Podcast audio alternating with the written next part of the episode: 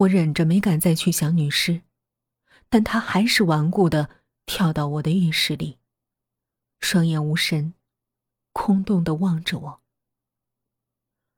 下班后路过药店，我买了一盒除螨药膏，赶紧涂在脖子上。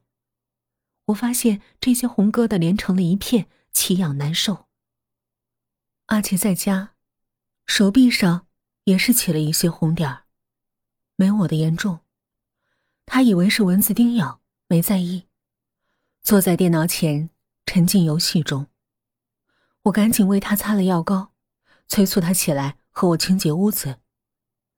我用了半包洗衣粉拖地、擦洗房间，彻底清理，不放过任何一个角落。在床底下，我忽然找到一件东西——巫毒娃娃。你没把它装进袋子？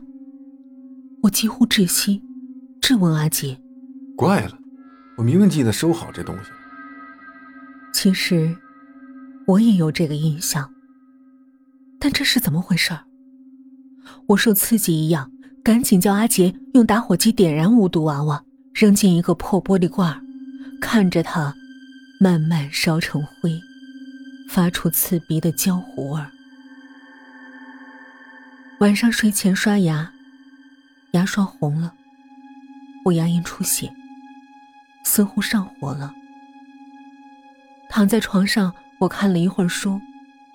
看不进去，总觉得后脑下的枕头油腻腻、肮脏湿霉，空气中除了蚊香的烟味儿，似乎还有一种莫名其妙的怪味儿。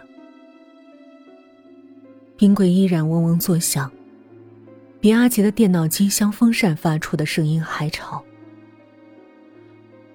老公，睡吧。我叫阿杰陪我。阿杰嗯了一声，半天没动。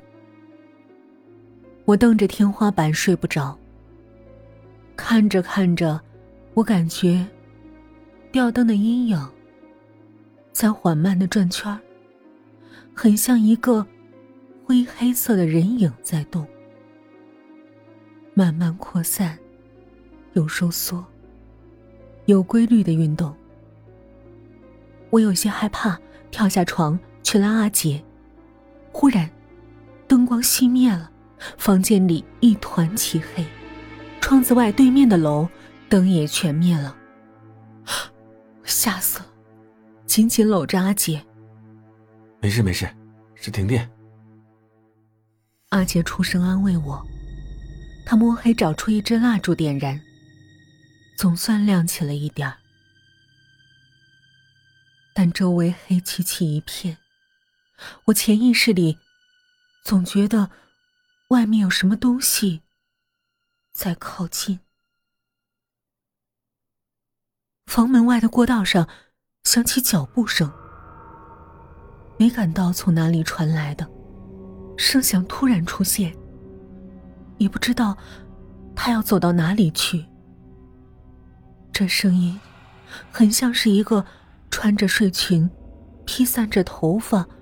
系着硬底拖鞋的女人走路发出来的。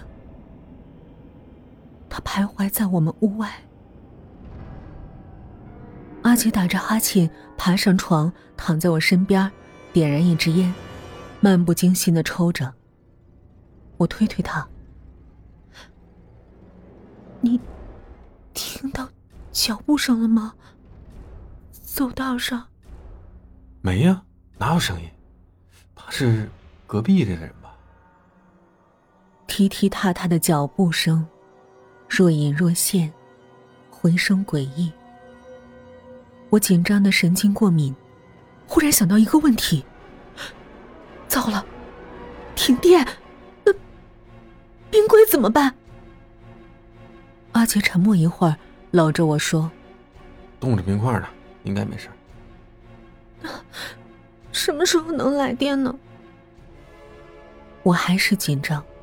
有时候，城中村停电会超过两天呢，这可怎么办？睡了。阿杰按吸烟头，吹了蜡烛，今天真不错，我发广告拿了三十块钱。等六一儿童节，带你去吃肯德基冰激凌啊。